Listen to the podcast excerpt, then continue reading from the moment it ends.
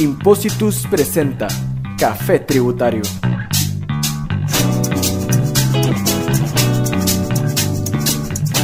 Hola, muy buen día a todos y a todas los que, los que nos acompañan en esta nueva edición de Café Tributario, cortesía de Impositus, la mejor plataforma de eh, información y análisis en materia tributaria de Costa Rica.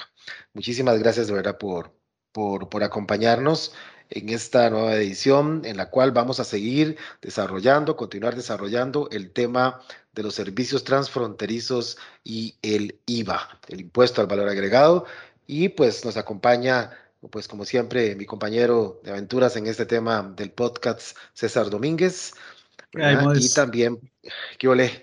Y también pues Eric Ramírez y Luis Alberto Anzuategui, también estimados eh, compañeros y amigos eh, en, este, en esta aventura del, del, del derecho tributario. Eh, pues bueno, creo que si les parece, chicos, podemos eh, arrancar un poquito para seguir continuando. Que se acuerda que estábamos hablando precisamente de todos los retos que, que involucraba toda esta temática de, del IVA en servicios transfronterizos, ¿verdad? De, de, de toda la, la, la, problemática que podía generar alrededor de su aplicación. Y precisamente yo creo que en esta segunda parte deberíamos de enfocarnos para darle también elementos prácticos a nuestros estimables oyentes sobre algunos temas más que todo de cumplimiento relacionados con este, con este IVA en los servicios transfronterizos.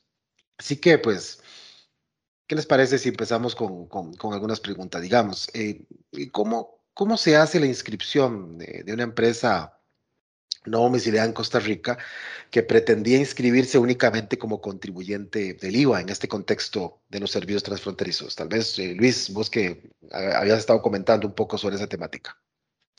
Hola, hola, muy buenas tardes a todos. Buenos días para los que nos escuchan también. Eh, muchas gracias por la invitación y muy complacido de compartir nuevamente con distinguidos profesionales, compañeros de oficina además, eh, efectivamente, en, en, la última entrega habíamos quedado, eh, había quedado ahí en, pendiente el tema de, de, la inscripción de los proveedores de servicios digitales que deseaban salir de la lista que emitía la Administración Tributaria y que la forma de salir decíamos que precisamente era mediante una inscripción voluntaria la cual no implicaría ser contribuyentes en impuestos de utilidades ni ningún tipo de establecimiento permanente, sino que solamente para efectos de declaración del impuesto al valor agregado se iban a, a se iban a dar de alta ante la administración tributaria. Eh, pues aquí lo importante es comentarles de que, dado que estamos hablando de un contribuyente que no está domiciliado en Costa Rica y que por lo tanto no tenga ni siquiera un acceso a una plataforma del ATV, Déjenme decirles que la inscripción es un poquito engorrosa porque es, es muy manual.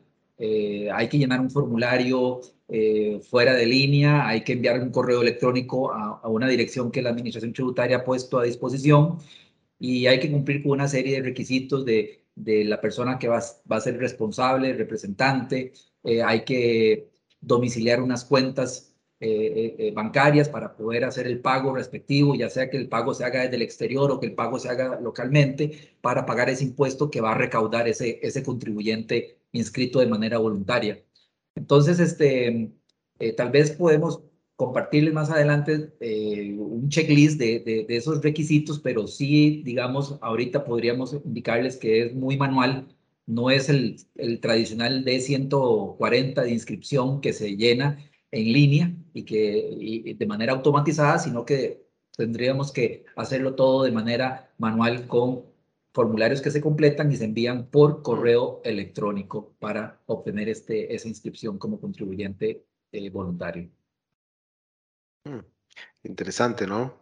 Porque precisamente en el contexto de, de servicios transfronterizos, de servicios digitales, virtuales por la nube, pues lo que nos está planteando Luis precisamente representa, me parece a mí, un, una incompatibilidad, una incoherencia, ¿no? El pretender, pues de alguna manera, hacer engorroso, digamos, el, el hecho de la inscripción, ¿verdad? Cuando debería ser algo que debería realizarse precisamente también en línea o debería realizarse por medio de, la, de, la, de plataformas que la administración tributaria tenga para, para ese efecto. Pero bueno, eso es un tema precisamente de los retos que seguramente involucra, involucra o ya está involucrando eh, el tema de la, del IVA y servicios transfronterizos. Y es que resulta muy interesante observar también cómo muchísima gente que, que, que, pues, que utiliza, muchos comerciantes, prestadores de servicios, eh, pues utilizan precisamente eh, algunos de estos servicios. Más, yo hace, hace, poco andaba yo por ahí en una clínica, en una clínica dental, ¿eh? andaba ahí en la,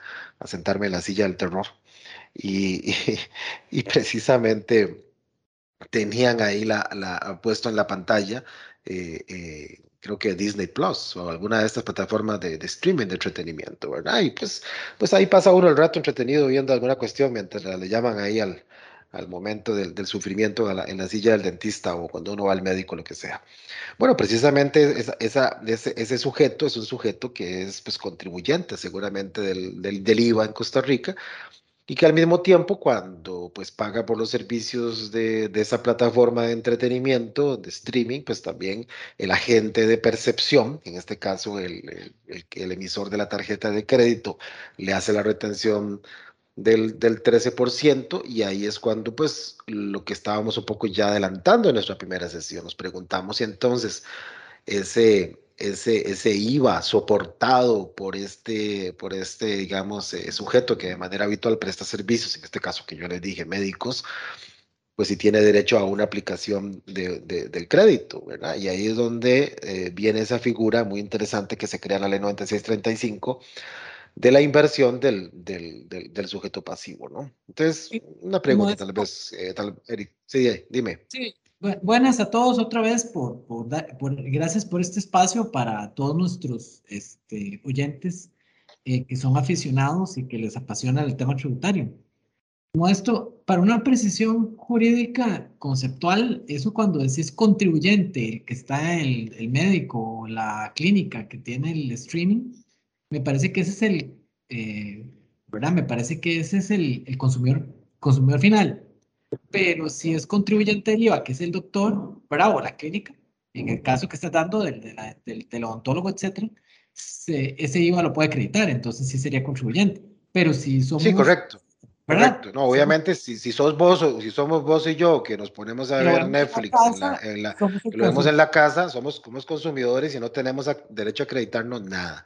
Exacto. Pero si, si, estamos hablando de este ejemplo que, te, que estaba dando ahora, de que yo que fui a una clínica y en la clínica el dentista o el médico, pues es, dentro de las cosas que pues él tiene ahí dentro de su sala de espera, está el televisor encendido y está utilizando esas plataformas, y a él están cobrando ese IVA, pues él está utilizando realmente ese servicio como parte de, de su actividad, ¿no? Para, para, para darle mayor comodidad a sus, a sus pacientes, ¿verdad? Entonces ahí sí ese, ese, ese, sujeto que tiene colocado ese televisor y que tiene, utiliza esa plataforma en el consultorio, pues y siendo él contribuyente del IVA, sí podría obviamente acreditárselo. Ahora, pero ¿cómo funciona eso? ¿Cómo se hace la inversión del contribuyente para que un domiciliado en Costa Rica que recibe servicios digitales transfronterizos pueda precisamente tener comprobante de haber cancelado dicho tributo para posteriormente poder acreditárselo, gente? Cuéntanos. Es, inter es interesante, Modesto, porque vieras que desde el punto de vista de cumplimiento, formal, digamos, en este caso, la, la, legislación de momento no te exige el tener, en este caso de servicios digitales transfronterizos, quiero destacar eso, que en este caso puntual no te exige el tener un comprobante electrónico como derecho de acreditación de este IVA, sino que se ha dicho que precisamente el estado de cuenta, llámese en el caso del agente de percepción, del emisor de la tarjeta, que te vaya a cobrar en una línea aparte ese IVA, eso sería, digamos, documento suficiente para justificar la acreditación del IVA. Eh, es, me parece que en un futuro no muy lejano se nos va inclusive a, a, obligar a tener que emitir un comprobante electrónico de compra para poder este, uh -huh. respaldar el crédito ya de una forma, digamos, eh, de manera más formal en un comprobante electrónico, pero pero de momento, como te Luis, pero eso es una interpretación, ¿verdad? Porque no hay, o sea, falta norma. Sí, sí, sí, definitivamente. definitivamente sí, sí, desde, desde, el punto de vista conceptual, es, es muy claro la, la, idea de la inversión del contribuyente, donde eh, en principio tendrías que estar en posibilidad de, de, tú generar ese, ese comprobante que al mismo tiempo vas a, a, a utilizar para el crédito. Pero ustedes, sí. como buenos contadores, nos están diciendo que esto sigue siendo ciencia ficción. ¿O, o cómo es la cosa?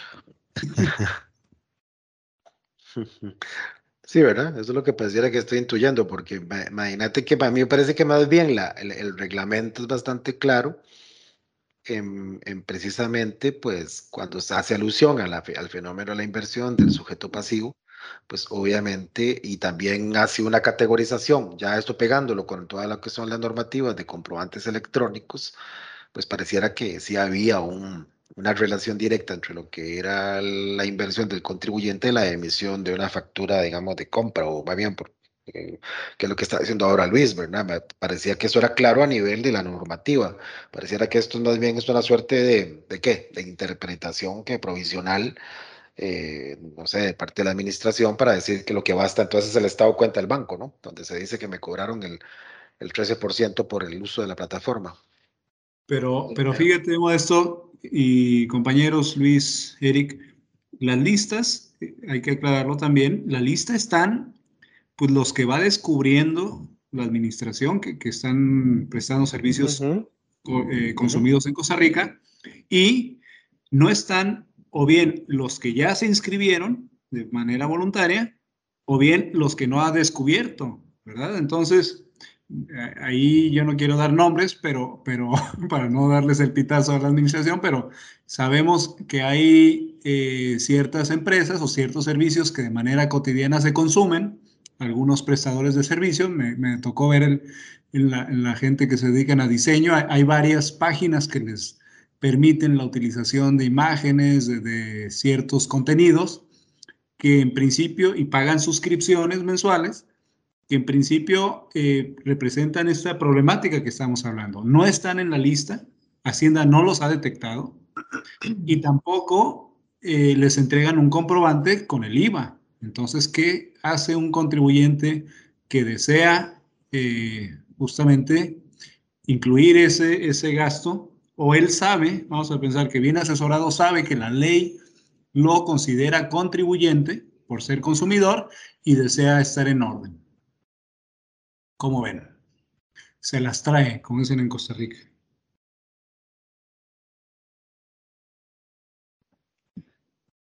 Sí, César, creo que, creo que aquí, digamos, este, hay que precisar algunas cosas, porque a través de un ejemplo quizás es más fácil verlo, en el caso, digamos, de, del médico que ponían ahora el ejemplo del odontólogo, que es un contribuyente, eh, un contribuyente del IVA, ordenador de factores de producción y que está recibiendo un servicio transfronterizo y que se le va a cobrar a través de la tarjeta, pues uno entendería que aquí ya tiene un derecho de acreditación independientemente de, que no tengamos un comprobante electrónico, que sí debería tenerlo para darle mayor soporte a un derecho de acreditación, pero no debería estar tampoco, eh, digamos que supeditado a esa condición. Eh, sí, sí, nos queda pero, claro. Pero, ¿qué sucede también, digamos, en el caso de que no se le esté cobrando el IVA, el IVA a ese médico en su estado de cuenta porque resulta que lo pagó por medio de una transferencia bancaria o lo pagó por PayPal o lo, pagó por otro medio. Bueno, pues... Sí, queda por fuera. está, está, quedando por fuera. No está en la lista. Lo pagó igual. No está sí. Al, al, estar quedando por fuera, entonces ahí es donde viene la responsabilidad del médico como contribuyente de decir, bueno, no, un momentito, estoy adquiriendo un servicio digital transfronterizo, yo soy contribuyente, me puedo acreditar esto, entonces aquí lo que yo tengo que hacer es actuar como un sujeto, como invertir el sujeto pasivo, yo voy a actuar por cuenta de ese proveedor que está domiciliado en el exterior y me voy a autorrepercutir, me voy a autofacturar para generar un IVA débito, suponiendo como que si yo fuera el vendedor que estoy afuera y me voy a encargar por cuenta de aquel que está afuera de autofacturarme, generar un IVA débito, que a su vez ese IVA débito va a ser un crédito porque es como una autofactura que me estoy haciendo y que yo mismo me estoy, lo estoy comprando y que por lo tanto ese IVA débito también es IVA crédito, que uno pensaría que ahí se estaría neutralizando el efecto. Ahora, podría ser que no se neutralice si en el caso, en el caso de que tenga algún tema de distribución proporcional o asignación proporcional de la acreditación, del derecho de acreditación, que ya ahí pues no necesariamente se irá a neutralizar. Pero lo cierto del caso es que para poder gozar de esa deducibilidad, yo tendría que eh, necesariamente pues eh, actuar de, de, de, autorrepercutirme. Ahora, queda la duda también. Uno, uno dice, bueno, eh, esto, Eric, César, ¿qué piensan con respecto a la deducibilidad o no de si yo no me autorrepercuto ese gasto? ¿Estaría condicionada la deducibilidad de ese gasto por no haber hecho la autorrepercusión de, de, de ese impuesto? Me parece a mí que son dos cosas por aparte, ¿verdad? Que el derecho de, deducibilidad de ese gasto no debería estar supeditado tampoco a si le apliqué, la, el, si me autorrepercutí un IVA o no, ¿verdad? No, esa, norma, no, Luis, Esa, norma, de la, de la sanción impropia solo existe para gastos en impuesto de utilidades. Impuesto, bueno, la ley de renta, ¿verdad? Entonces me parece que igual no me no, ¿verdad? Y, no pague el impuesto, que al final, si, si las tarifas son plenas y no hay efecto, ¿verdad? Pero no lo declaré y, y, el efecto sería si tengo una tarifa diferenciada, una tarifa reducida, pero me parece que no, no debería ser, no debería ser. no, sé qué, no, sé qué, opinen, puede generar eh, una contingencia en el sentido que una administración tributaria agresiva y ubique que estuviste recibiendo estos servicios y te diga, oye, durante todo este tiempo eh, tú, tú, debiste, tú debiste contribuir por este, tú debiste haber hecho la auto eh, repercusión del impuesto. Entonces puede generar una contingencia, ¿verdad? Estamos... Pero en IVA, en IVA. En IVA, en, IVA en, IVA. Por supuesto que en IVA se lo van a cobrar, ¿no? Se lo van a pretender ajustar. Sí. Pero efectivamente creo que en renta no, no, no tiene efecto porque en realidad la, la, la, norma del artículo 8, la ley del impuesto sobre la renta, sobre gasto deducible, es muy específica que el rechazo se da cuando el sujeto dice no ha realizado las retenciones establecidas en la, en propia ley de renta. ¿Verdad? Digamos, ahí sí, si vos no practicaste retenciones en impuesto al salario, en impuesto a remesas al exterior, todo eso sí te puede generar rechazo al gasto deducible directamente, ¿no? Pero en el caso del IVA no, no, debería de generar ese tema. Donde sí podría de pronto tener una relación, y ustedes no me, me lo dirán, es ya en virtud de los temas ya de, no sé, los temas estos de las famosas conciliaciones de IVA con impuestos sobre la renta. Habría que ver las implicaciones que podría tener ese tema de, de que no te estás, eh, pues, eh, acreditando esos, esos, esos IVAs o que, o que no los cobraste, o sea, que no te los autocobraste del todo. Pero un contribuyente tiene muchos IVAs, me parece que eso tal vez no va a ser material, ¿verdad? Sí, no creo. No, creo.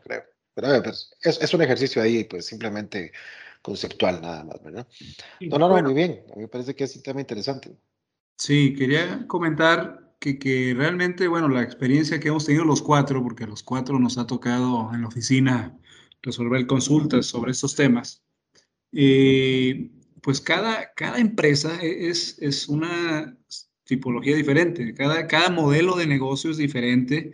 Yo hasta al menos, hasta el momento, no sé ustedes, pero no he visto que se repitan porque uno puede verlos desde fuera y no quiero dar nombres, pero quienes son, nos han escuchado pues conocen y todos los días utilizan, utilizamos algunos de estos proveedores de servicios, y uno lo puede ver desde fuera y pensar que tal vez trabajan de una manera, ¿verdad? Decir, no, bueno, viene desde fuera, tal. Cuando ya se mete uno, como nos toca como asesores, eh, ya en la, forma específica y, e individual de trabajar de cada uno de esas maneras, eh, de estos negocios, eh, no hay una tipología. Yo veo cada uno trabaja muy diferente, cada uno tiene empresas aquí que hacen esto, empresas allá que hacen aquello, eh, servidores aquí, allá, es decir, eh, no hay eh, una solución plena. Yo creo que esto vale la pena también decírselo a quien nos escucha. Cada modelo de negocios tendrá sus, decimos vulgarmente en México, sus asegúnes, o sea, pues asegún esto, digo, está, mal, está mal dicho, pero cada cosa tiene sus asegúnes. Y por eso es que no podemos dar una receta completa o que sirva para todos. Habría que analizar caso por caso cómo está funcionando y también se mezcla, aparte de la manera de trabajar de cada uno de ellos, se mezcla con decisiones empresariales, porque yo esto sí lo puedo mencionar. Hay, gente que nos, que nos han consultado y nos dicen, oye, a ver, si, si me registro, vamos a decir, voluntariamente, ¿qué implicaciones tiene? Pues esto, eso, eso. No me registro, ¿qué implicaciones tiene? No, pues eso, eso, eso. ¿Sí? Y ellos deciden muchas veces, eh, o hemos visto que deciden si, si le quieren dar un beneficio a su clientela o no. O sea, si es una empresa muy orientada a que su cliente no tenga la menor molestia del mundo, la empresa hace todo lo posible para, para, para absorber toda esa carga y todo ese, ese malestar. Si cree que no es tan relevante, toma otra decisión. En fin, son decisiones empresariales muy, muy complejas para, eh, desde el punto de vista tributario, por supuesto. Correcto, correcto. Eh, no, no. Mm, no sé, podríamos ir cerrando o si quisieran mencionar alguna, alguna cuestión específica, Eric, eh, Luis. No, básicamente, este, bueno, recordar que siempre, digamos, a los, a los que les toca en las empresas, a los contables, hacer el cumplimiento tributario, eh, siempre tienen que estar respaldados con algo. Ahora, Luis Anzuete dijo que en el tema del, del impuesto que viene en la estado de cuenta, esa interpretación de que en el estado de cuenta es suficiente.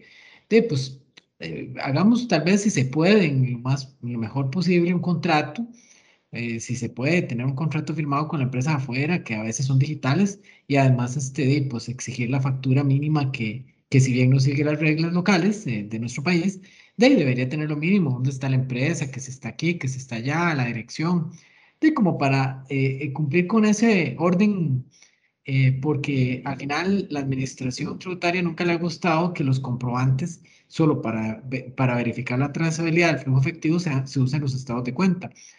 Eh, ¿verdad? Entonces, tendencialmente, tradicionalmente, nunca le, nunca le ha dado credibilidad como un comprobante eh, tributario a los estados de cuenta, ¿verdad? Entonces, es simplemente para, para un mayor orden, tener alguna factura extranjera o algún contrato, para darle más validez para que no me digan que el estado de cuenta no, no, ¿verdad? Como un voucher no es suficiente, como siempre lo ha dicho. ¿ah? Entonces, eh, eso es un consejo y básicamente también en la conta poder este, tener esa trazabilidad. Creo que algo mencionó Modesto, es un consejo final sobre la, eh, tratar de que la conciliación siempre, aunque no es perfecta la contabilidad, no es perfecta los números, jamás, eso es razonable, pero que esté muy cerca de una, digamos, de una, eh, eh, de, de, una paridad, de algún, ¿verdad? una, una trazabilidad entre renta e impuesto de valor agregado para que la administración no, no haga unos, unos, unos, eh, unos llamados de atención tal vez innecesarios. Muchas gracias. me, parece muy bien, eh, me parece muy bien complementando finalmente lo que dice Eric en el tema del cumplimiento sobre el tema del estado de cuenta eh, y hablaba del contrato.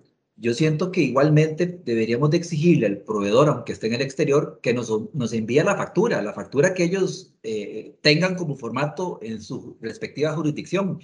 Eh, pienso yo que teniendo esa factura, que claramente no va a venir ahí un IVA eh, soportado, no nos van a repercutir un IVA en esa factura, pero por lo menos vamos a poder amarrar esa factura eh, del exterior con lo que me están cobrando en el estado de cuenta. Entonces creo que sería soporte también importante tener esa factura, aunque sea del exterior, porque ya eso la administración tributaria sí por lo menos ha dicho, bueno, este, hasta que no se implemente la factura de compra, vamos a seguir este, teniendo como soporte la factura que se emita desde el exterior con las leyes de la legislación o de la jurisdicción de ese proveedor.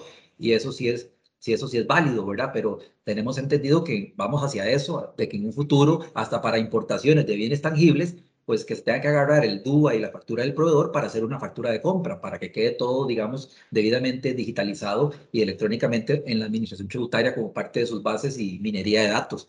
Pero bueno, creo que falta mucho, queda, queda mucho por hablar y, y eh, también temas contables, de tratamiento contable de esa famosa autorrepercusión y cómo me, cómo me acredito y me debito al mismo tiempo y cómo lo revelo en la declaración de, del impuesto al valor agregado, también son temas que iremos tocando en otro próximo episodio.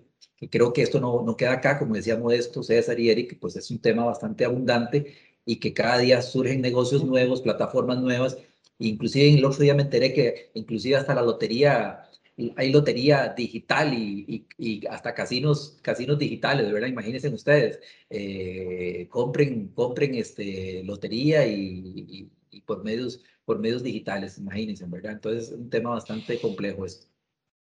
Lo que hablábamos precisamente del, del, del, enfoque de los retos de la, de la, de la economía digital. En un mundo completamente globalizado a nivel virtual y sobre todo ahora en maximizado, obviamente, disparado absolutamente por temas de la pandemia y obviamente pues esto nos va a traer un gran reto. Así que creo pues que el tema queda abierto para seguir hablando también sobre las implicaciones de la economía digital en la materia tributaria para el futuro. Entonces pues, si les parece, mis estimados compañeros y amigos, eh, pues terminemos el día de hoy aquí deseándole pues lo mejor a nuestros oyentes en este café tributario.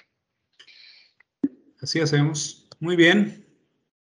Hasta luego. Bueno, Hasta luego. hasta luego.